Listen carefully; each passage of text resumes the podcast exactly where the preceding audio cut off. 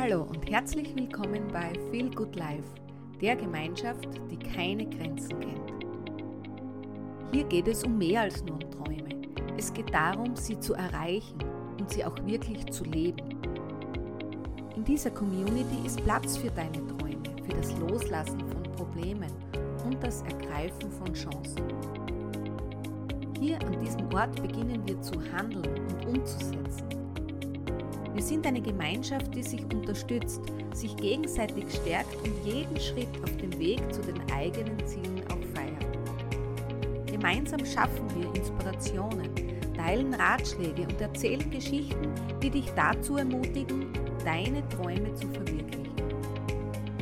Hier beginnt die Reise zu einem Leben nach deinen eigenen Vorstellungen.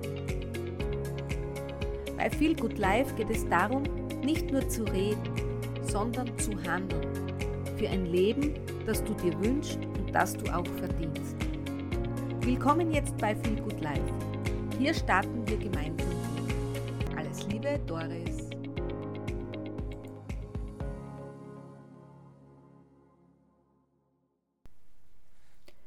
Heute sprechen wir über dein Selbstbewusstsein. Denn einer der wesentlichsten Faktoren, ob wir unser Wunschleben und unser Ziel erreichen, ist die Art und Weise, wie du mit dir selbst sprichst. Das heißt, wie du mit dir wirklich selbst umgehst und was du dir jeden Tag selbst erzählst.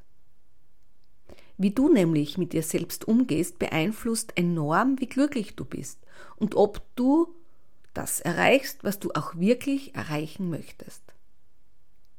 Ich möchte euch heute ein Beispiel geben. Im August dieses Jahres habe ich ja eine Challenge gemacht mit meiner Familie. Und zwar unser Ziel war es, 100 Kilometer zu gehen und das ein Ziel zu erreichen unter 24 Stunden. Wir haben hier Spenden gesammelt und es war wirklich, ich sag's euch, eine Challenge. Ich war zu diesem Zeitpunkt nicht sonderlich trainiert, muss ich dazu sagen, und 100 Kilometer in unter 24 Stunden zu gehen, ist, ja, sagen wir es mal, eine große Herausforderung.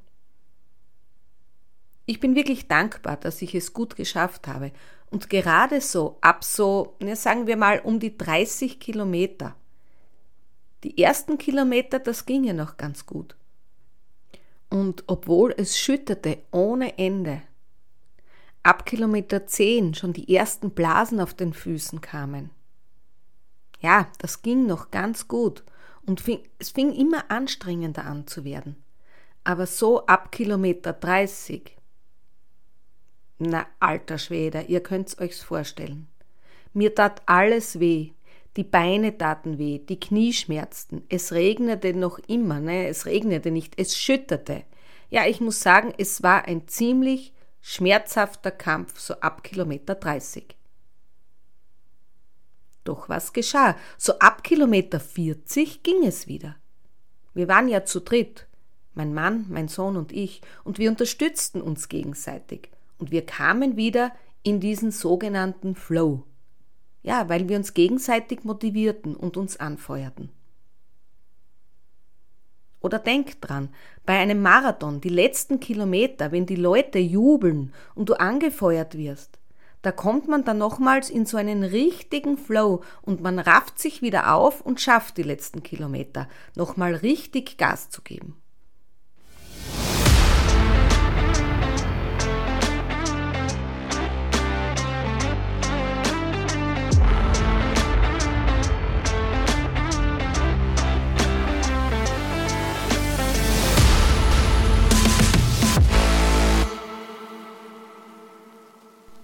So, und jetzt? Wir spielen ja dieses Spiel, uns was aufzubauen, was zu erleben und unsere Ziele und unser Wunschleben zu kreieren. Du wirst jetzt erleben, dass nicht die ganze Zeit oder sogar, ich sage mal, nie irgendjemand an deiner Seite steht oder für dich jubelt oder auf die Schulter klopft, dich motiviert oder all diese schönen Dinge. Dir vielleicht bestätigt und dir Mut macht so wie beim Zieleinlauf des Marathons. Oft ist es sogar das Gegenteil.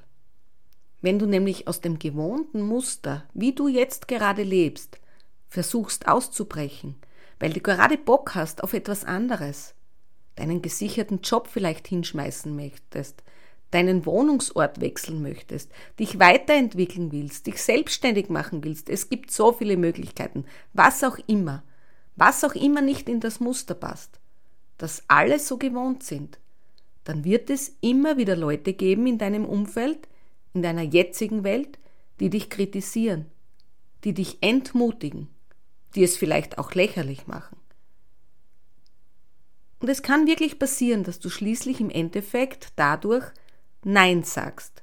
Nein zu deinen Zielen, Nein zu deinem Wunschleben und Nein zu dir selbst. Dass du Nein sagst zu deinen eigenen Träumen und dass du dann einfach so weitermachst wie bisher. Ich nenne das dann den Friedhof der Träume. Und das ist traurig. Und selbst wenn du diese Leute nicht hast, die dich entmutigen, ist nicht immer wer neben dir, der dir zuklatscht und zujubelt. So schön das auch wäre und so sehr wir uns das auch wünschen, es ist nicht so. Da steht niemand, der dir die ganze Zeit zujubelt, wie toll du bist. Die größten Kämpfe und die größten Entscheidungen, die treffen wir alleine. Da sind wir alleine, da klatscht niemand, da kommt niemand. Das ist nämlich unser Job und deshalb ist es so wichtig, dass wir Verantwortung übernehmen mit unseren eigenen Selbstgesprächen. Weil die Rolle, die dich anfeuern, die dich begeistern, die kannst du nämlich selbst übernehmen. Du kannst es auch lernen, diese Rolle selbst zu übernehmen. Wir alle reden mit uns selbst. Alle. Vielleicht nimmst du es noch nicht so wahr, aber hör doch mal hin, wie du mit dir selbst sprichst.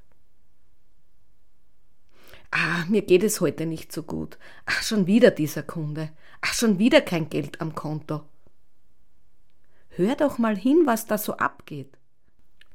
Du bist dich die ganze Zeit am Zutexten. Und ein ganz großer Prozentsatz davon ist negativ und kleinhaltend. Für das gibt es auch Gründe, denn unser Gehirn ist nicht unser Freund. Ja, Du hast es richtig gehört, es ist nicht unser Freund.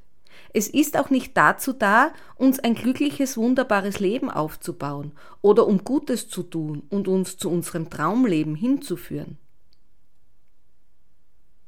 Das Gehirn ist nichts anderes als ein Überlebensapparat. Das heißt, alles, was unsicher, neu und gefährlich erscheint, ist erstmal unsicher, neu und ja, gefährlich.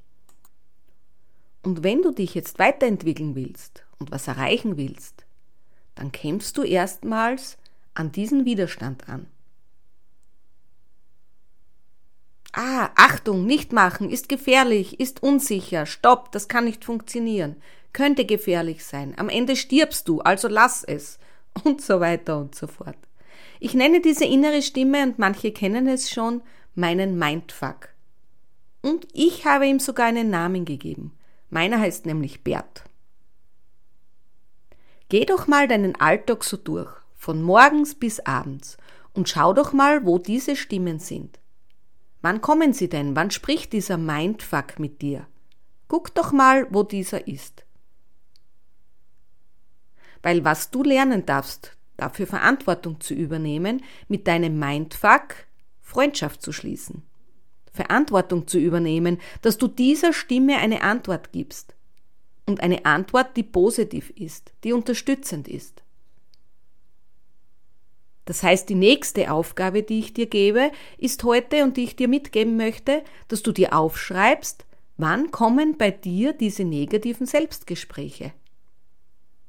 Beschimpfst du dich vielleicht selbst oder sagt dein Mindfuck, die Idee, die kannst du sofort vergessen? Vergiss es. Um eine Lohnerhöhung jetzt fragen? Ich bin noch nicht so weit. Den Job wechseln? Auf gar keinen Fall. Was auch immer dir da so unterkommt am Tag. Und das nächste ist das, antworte. Logische Antworten zu entwickeln, wie ich antworten könnte. Stell dir wirklich vor, dass Bert, also der Mindfuck, dein Freund ist. Und jetzt gibst du diesem Bert eine für dich positive Antwort. Wenn das zum Beispiel hochkommt, oh, ich bin ein totaler Versager oder Versagerin, ich werde es nie schaffen, ich schaffe es einfach nicht. Wenn das jetzt eine gute Freundin oder Freund sagen würde, dann würdest du sicher jetzt nicht das bestärken und noch einen draufgeben, oder? Ja, du hast recht, du schaffst es nicht und du kannst wirklich nichts. Du bist für alles zu, ja. Nein, du würdest sie vielleicht aufbauen, sie motivieren. Sagen, nein, du bist kein Versager, keine Versagerin, du bist toll, mach weiter so, mach dein Ding. Du würdest sie oder ihn motivieren, oder? Übernimm jetzt einfach einmal für dich diese Anfeuerrolle. Mache deine Selbstgespräche von einem negativen Gespräch zu einem primären positiven Selbstgespräch. Es hat damit zu tun, dass du diese, Entschuldigung, scheiß Opferrolle hinter dir lässt.